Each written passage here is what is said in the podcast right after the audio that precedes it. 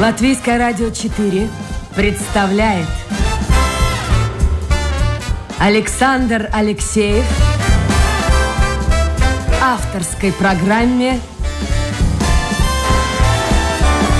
Александр Студия.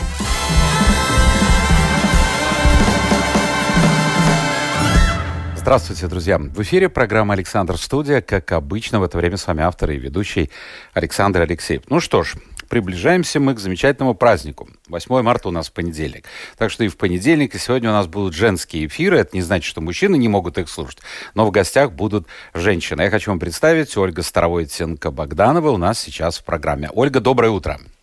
Доброе утро. Поздравляю вас уже так заранее. Можно, я не знаю, вот говорят, на день рождения заранее нельзя поздравлять. А, а как с 8 марта? Можно заранее? Можно. Можно. Тогда а я вас поздравляю. Когда ну, у мужчин такой красивый голос, э, всегда серьезно? можно... Спасибо. Ну все, все, я поплыл уже. А что вам пожелать? А, всегда хочется любви, нежности, и эм, чтобы в семье и в мире был мир. Хорошо. Ну вот с миром там это сложновато, я за него не отвечаю.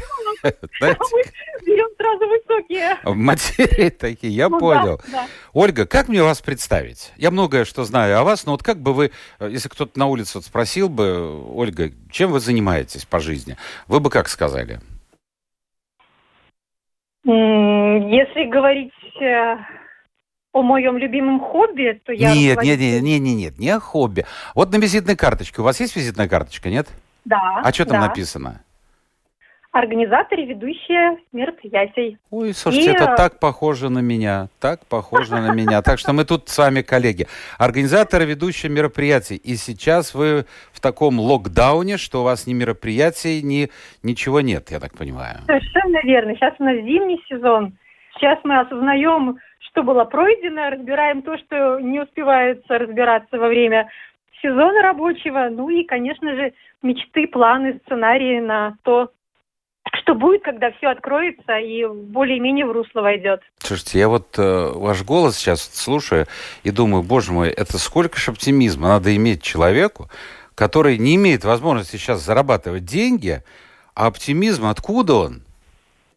Зато у меня появилось время и желание, и силы наконец-таки пойти учиться. Поэтому забрали одно, вот пришла энергия и желание для другого. То, что, в принципе, было бы невозможно, если бы я работала так, как я обычно это делала уже многие-многие годы. Поэтому всегда есть везде свои плюсы и минусы. Вопрос вовремя, наверное, почувствовать, когда надо переключиться, где надо поменяться. Вот это самый болезненный момент на самом деле.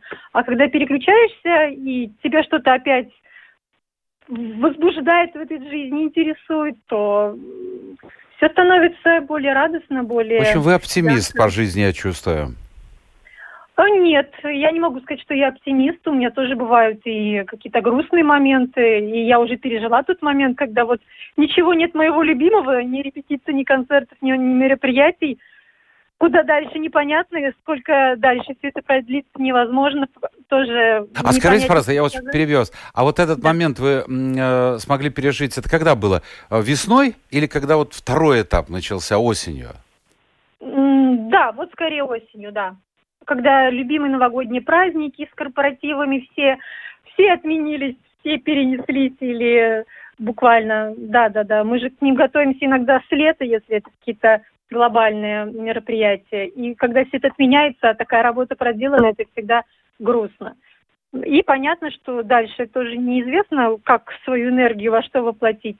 Поэтому такой момент, когда то, что знаешь, никому на данный момент не нужно и не важно, потому что невозможно воплотить, а другого э, переквалифицироваться тоже так, так быстро не получается, потому что это же Хочется, чтобы что-то нравилось, а не просто деньги зарабатывать. А вот расскажите, пожалуйста, вот нам, мужчинам, вот совершенно, я не ерничаю, потому что женщины, вы более выносливые, ну, на вас мир-то, в общем-то, держится.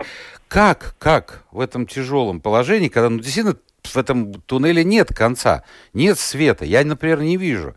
Потому что смотришь новости, вот утром, я единственный раз, когда новости смотрю по Евроньюз утром, тут ухудшение, тут ухудшение, тот там локдаун, то еще какой-то даун, все закрывается, тут маски особые надо, я уже не помню, в каких странах двух, нужны э, уже не маски, а респираторы обязательно э, к использованию. Вот как вот во всем этом выстоять? Как не спиться там, ну, ну я не знаю, не начать колоться или вообще куда, куда-то уйти в мир иной? Вот как сохранить психику?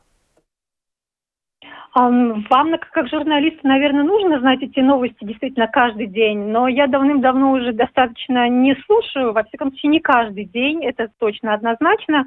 Какие-то такие э, до меня все равно доходят из социума новости, поэтому я не слушаю эти ужастики, я ничего не могу изменить, э, но меня это огорчает, поэтому когда я поняла, что после этих новостей у меня ухудшается настроение, я начинаю переживать, том, что я не могу изменить. Я поняла, что я ничего хорошего для своей психики не делаю, и для, в общем-то, моего окружения тоже, потому что когда мама грустит, никому от этого лучше не становится.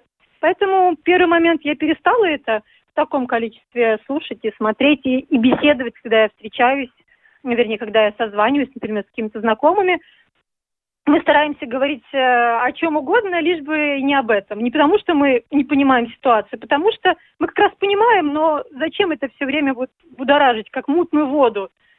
Но вот, тяжело, многие скажут, кругом вот эта информация, столько заболело, столько умерло, там в той стране так, тут так, туда не поедешь. Сегодня я узнал Оказывается, у меня мысль была тоже поехать, но я должен в этот тяжелый момент оставаться со страной, с народом. А, поехать сегодня, мне кажется, Новотурс отправляет на Тенерифе. А, Ой, это, это Слушайте, прямо... полный, полный самолет, 160 там чем-то человек. Я подумал, вот, ну, когда увидел эту информацию, думал, надо поехать. Да. Ну, ну, вот как-то вот... вот, вот. Для и меня путешествие это тоже очень важно, и когда я в прошлом году на свой день рождения, который у меня будет через неделю, собиралась лететь в Испанию, и накануне закрыли границы. Это была для меня трагедия. Вот хорошо, что вы меня тогда интервью не взяли. Я представляю, как бы мы с вами... Я вас отлично понимаю. Ну, ну, в общем, то есть не слушайте... Ну да, но тоже нельзя же в таком пузыре жить. Вот ничего не нет, знаете. Нет, я не говорю о пузыре. Это не означает, что я хотя бы там раз в неделю где-то что-то не слушаю, не читаю и так далее. Но я это не делаю каждый день вот так вот целенаправленно. А что происходит в мире? все равно, конечно, я все это знаю. Социальные сети тоже я просматриваю, вижу, о чем люди говорят. Но вот так вот, чтобы специально, они послушали мне новости перед завтраком, я этого не делаю уже довольно давно. Ну а второе, что мне помогает, это я книги стала читать, как я их называю, умные. Кто-то называет это эзотерические, кто-то как-то э, как разобраться в своих э, чувствах, в душе, что происходит в наших мыслях, когда мы чего-то пугаемся. Много таких хороших книг. Например, сейчас я Михаила Лежепекова перечитываю. А поэтому можно найти вещи, которые и успокаивают чуть-чуть в этом вот сумасшедшем хаосном мире, где действительно страшно, потому что не знаешь, что будет завтра. А вам страшно? Вот ковид шагает по планете. Ну, действительно, смотрите, уже третья волна.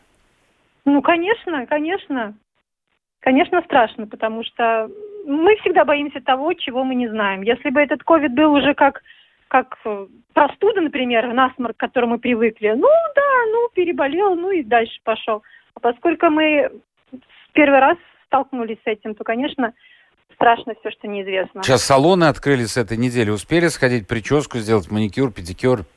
Вы знаете, я в этом отношении, как сейчас модно говорить, живу экологично, поэтому у меня длинные свои волосы, я их э, и не крашу, и не стригу.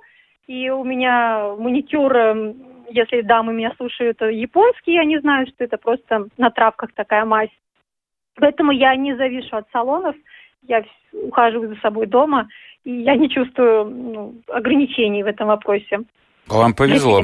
Послушайте, э, мы сейчас перейдем к музыке, но вот тут Евгений, да, друзья мои, это я обращаюсь к слушателям. Я напомню, у нас сегодня в гостях Ольга Старовойтенко-Богданова, такой пессимистично, нет, это реалистично-оптимистичный человек. Вот так будет сказано. Правильно, да? Реалистично-оптимистичный. Потому что пессимизм какой-то где-то проскакивает, проскальзывает, но она его давит, давит и правильно делает. Если у вас есть вопросы, что-то хотите спросить у моей гости, милости просим, в интернете домашняя страничка Латвийское радио 4, программа Александр Студия. Вот сейчас это, это не надо вам обязательно от Евгению отвечать положительно, потому что ну, мы не договаривались об этом. Но тем не менее, вот Евгений присоединяется к моему поздравлению и э, пишет, можно попросить Ольгу спеть куплет ее любимой песни, ведь у нее красивый голос, и кажется, она готова не только говорить, но и петь в этот солнечный день. Вот совершенно неожиданно. Вы можете отказать. Это, это, это просто вот такой экспромт от Евгения. Поете, нет? В целом могу, да. Единственное, что, конечно, сразу хочется уточнить, что э, через эм, компьютеры и все гаджеты... Ну, конечно, все же понимают отлично. Все же отлично. Я замолкаю, у нас фоновой музыки никакой нет. Все, давайте слушаем, что вы нам споете.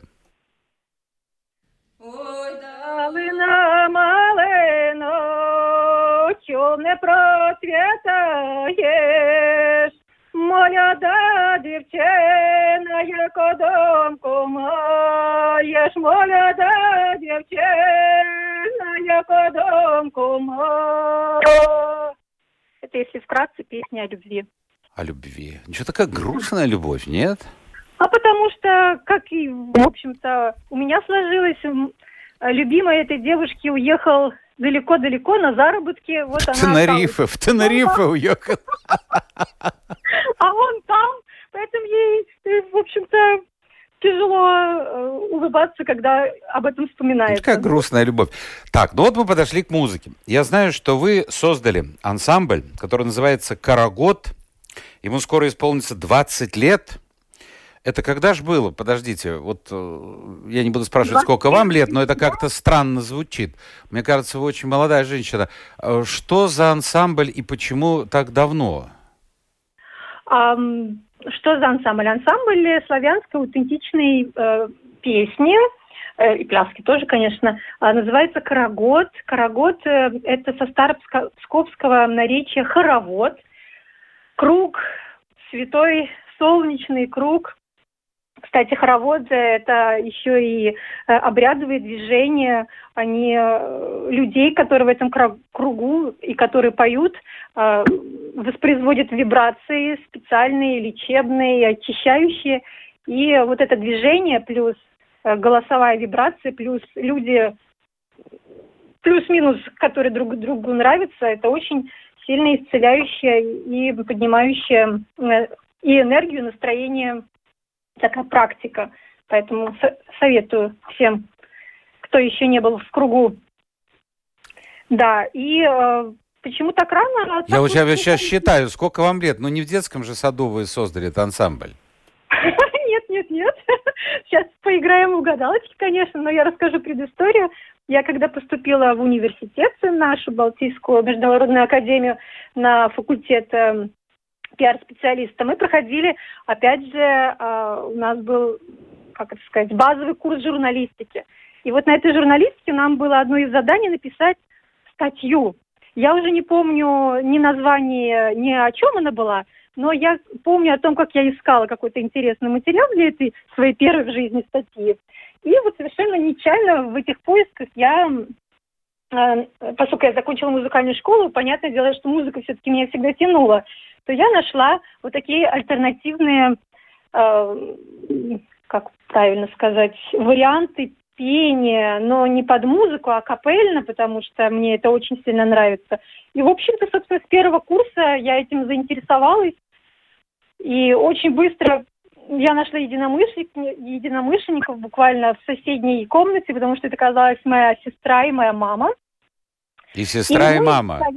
Да, да и мы стали сначала вместе, а потом подтянулись какие-то мои, мои подруги, сестры подруги, и вот на начальном этапе создания э, ансамбля, вот мы буквально семейным ансамблем плюс ближайшие друзья пели, э, репетировали, выступали, а потом уже это как-то вышло на более профессиональный уровень, и вот, по-моему, на последнем Десма Светке, когда был большой конкурс латвийский, наш ансамбль эм, был признан лучшим ансамблем Латвии по аутентичному пению. Так что мы еще получили и награду, и разные-разные комплименты в связи с этим.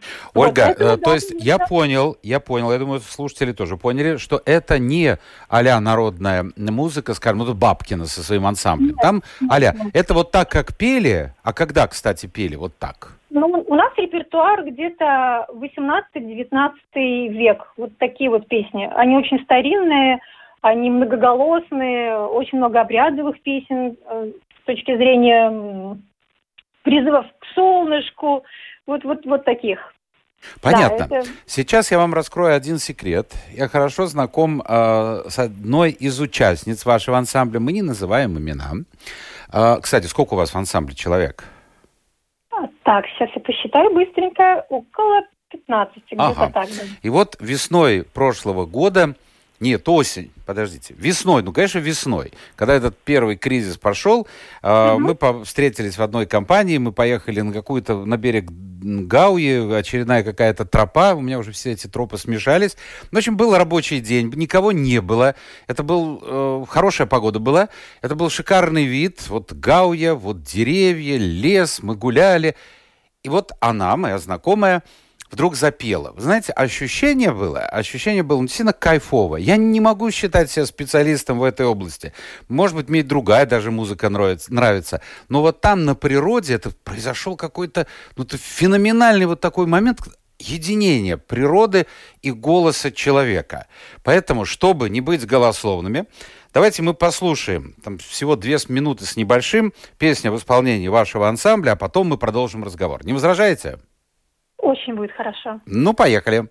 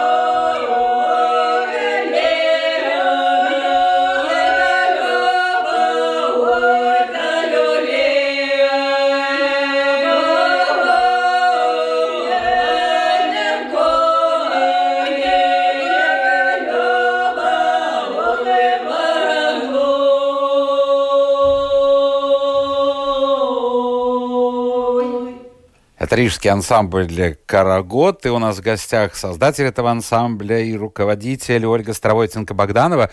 Ну, узнали своих девушек?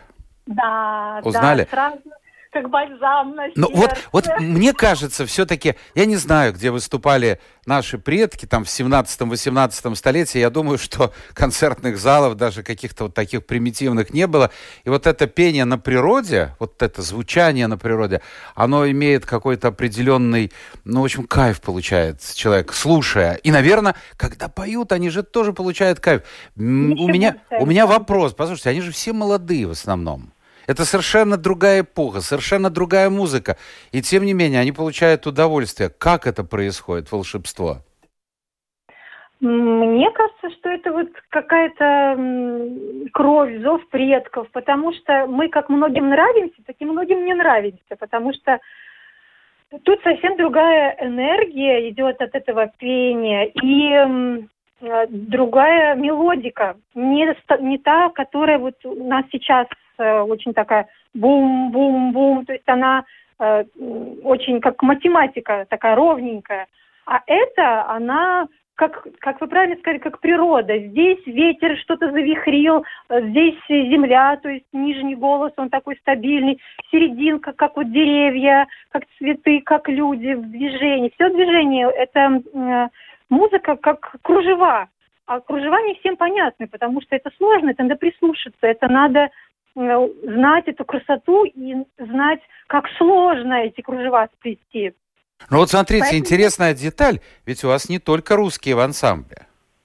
Да, у нас и белорусы, и украинцы. Поэтому и, у меня и еще латышка есть у вас. Не скрывайте, не скрывайте. Да. Ну, ну вот, вот какой у вас интересный коллектив. И э, какая-то смен, смена поколений есть? Вот дети приходят, там внуки, или, в общем-то, вот стабильный состав? Ну, скорее, скорее мужья, наверное, даже часто приходят. Мужья? Подождите, а у вас э, только девчонки, только женщины в ансамбле или есть и мужчины? У нас есть мужчины, да. Ага, все понятно.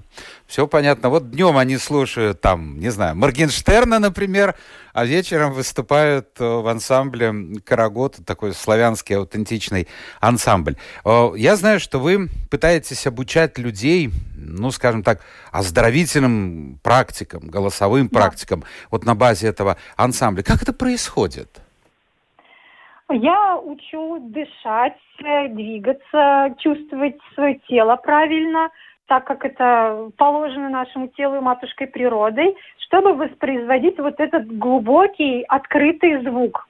Потому что с этим глубоким открытым звуком мы работаем не только на верхних дыхательных путях, но и затрагиваем, так сказать, нашу первую чакру. То есть у нас весь, весь, весь голосовой аппарат работает. А, ну почему я это называю э, голосовые, э, телесно-голосовые практики, потому что я со своими ученицами, я их так называю, не изучаю вот эти сложные песни, потому что это уже такое глубокое вхождение в ансамбль, в традицию. А я им даю просто довольно простые техники, которые могут исполнить любая, без какого-либо музыкального образования, или даже если не, не все хорошо там со слухом, допустим. Поэтому это как раз доступно для всех. В отличие от того, что чтобы достигнуть такого пения, прослушали, это, конечно, год-два, у некоторых и больше. Но я так понимаю, что это все дамы ваши, девушки, не профессионалы? Нет, нет, нет. Ни у кого нет музыкального образования, кроме меня и моей мамы.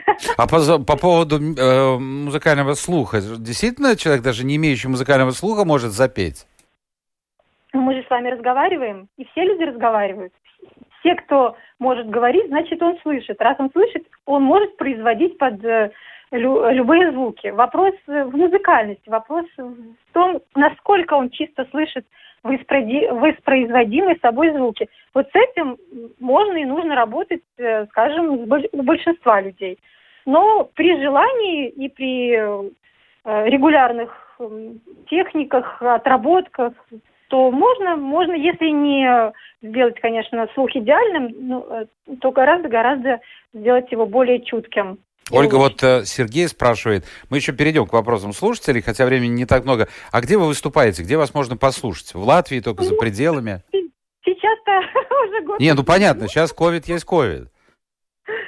А, да, мы, по-моему, уже на всех площадках Риги точно выступили, во многих очень площадках Латвии, да, ну мы, конечно, выезжаем и э, за границу выступать. Сейчас ближайшие я не могу никого никуда пригласить, э, потому что у нас в мае планировалось э, и в Доме Москвы, и в НВО НАМС. Есть такой на ЕРИКЮ 41, если я не ошибаюсь. Если ничего не изменится, будем выступать. Если изменится, то к сожалению. Но у нас есть страничка на, на Фейсбуке э, «Карагод Рига», и там мы выставляем время от времени, когда я, конечно, не ленюсь и не забываю, а вот эти у меня есть некоторые сложности. Я, конечно, не маркетолог. Это говорит, это говорит человек, получивший профессиональное образование, пиар-менеджер, ну, да? Да, я Хорошо. поняла, что я вообще это не люблю. Сейчас заставить даже себя страничку Facebook вести, это для меня прям героизм. Понятно.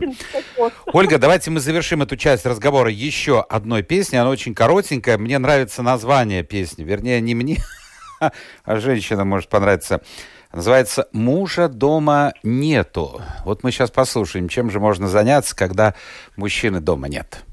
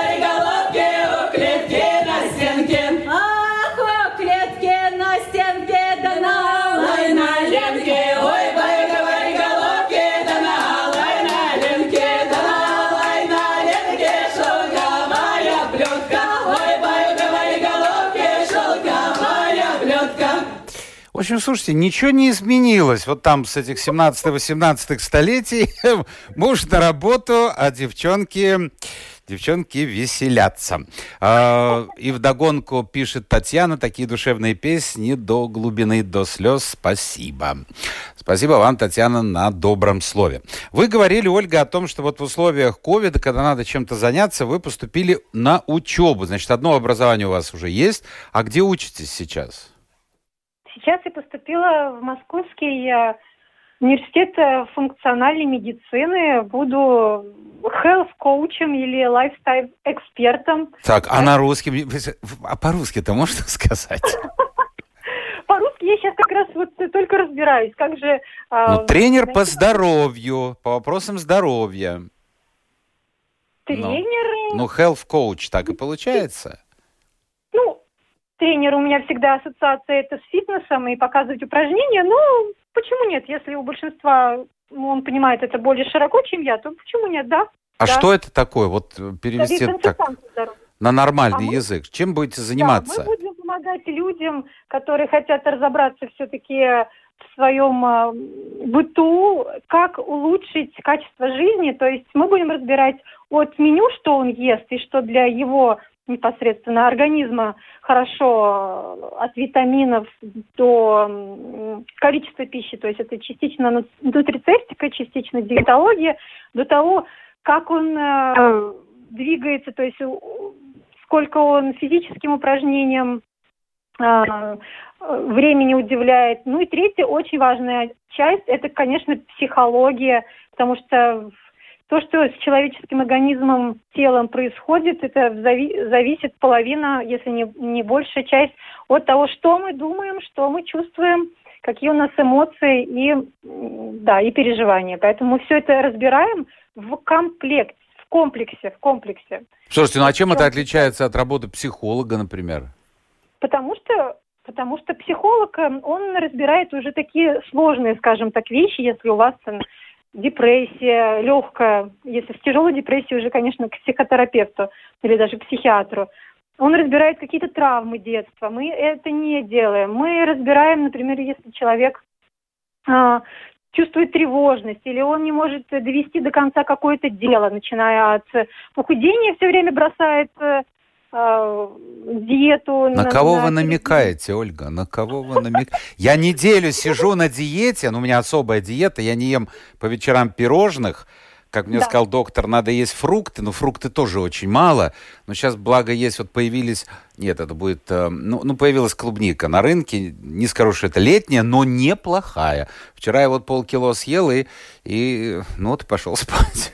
Хотя сказали, 4 часа до сна нельзя есть. Ну как это можно выдержать? Вот хочешь, это не хочешь. на самом деле.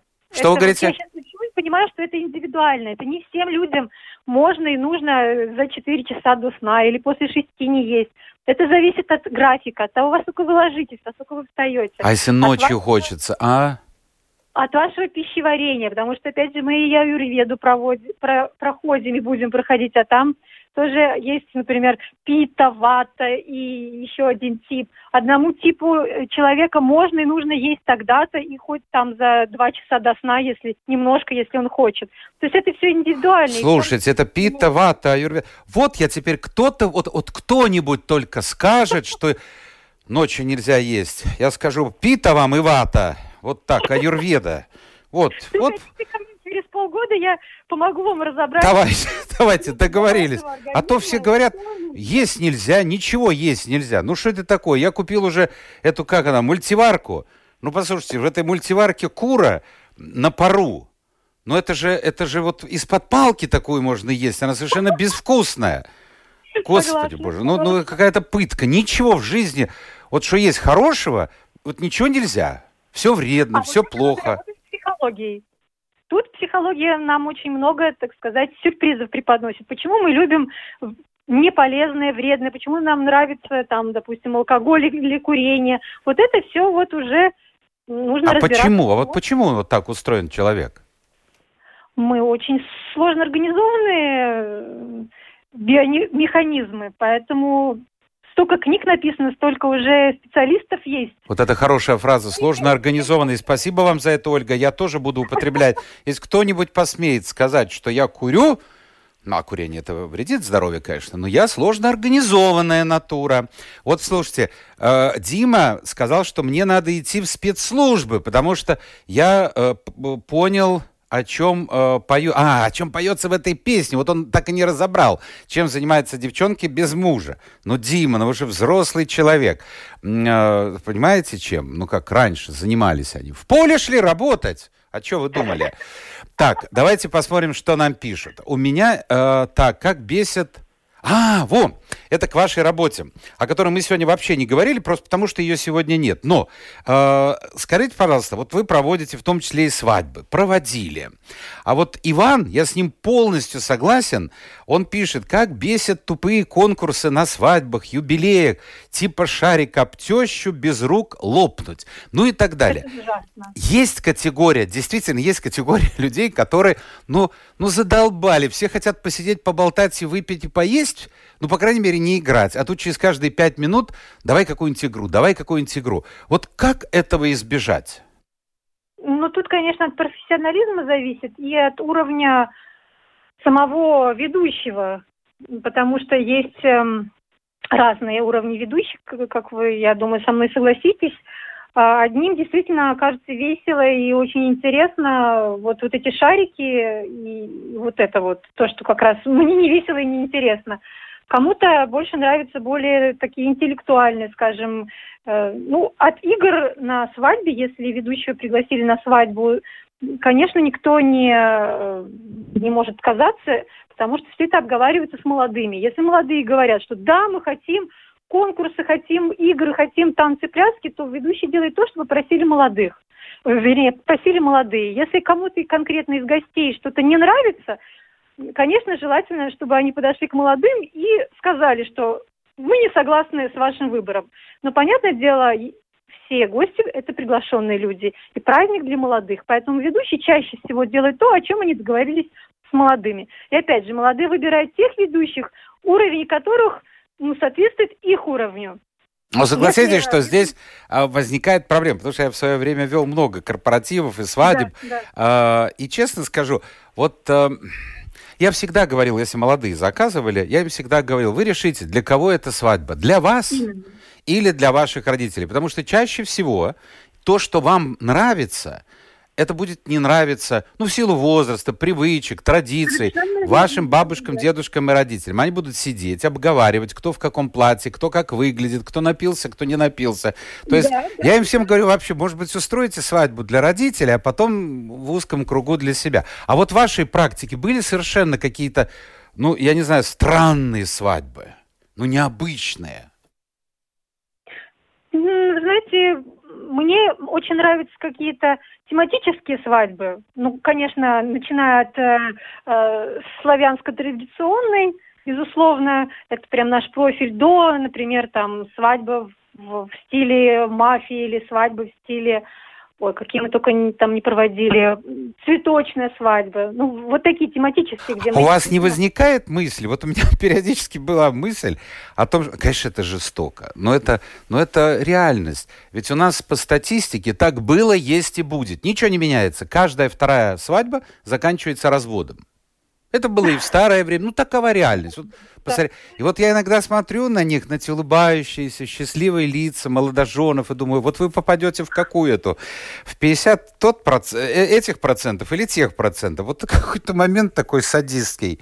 Ну, вот они столько делают, и букетик бросают, и всякие эти замки вешают, а потом все это заканчивается. А вы можете заранее, когда увидите молодоженов, понять, что да, у них будет счастливая жизнь, а у этих нет? Ну, иногда, конечно, это очевидно. Я думаю, это не только к молодоженам относится, а к любой паре, на который смотрит более опытный, так скажем, человек.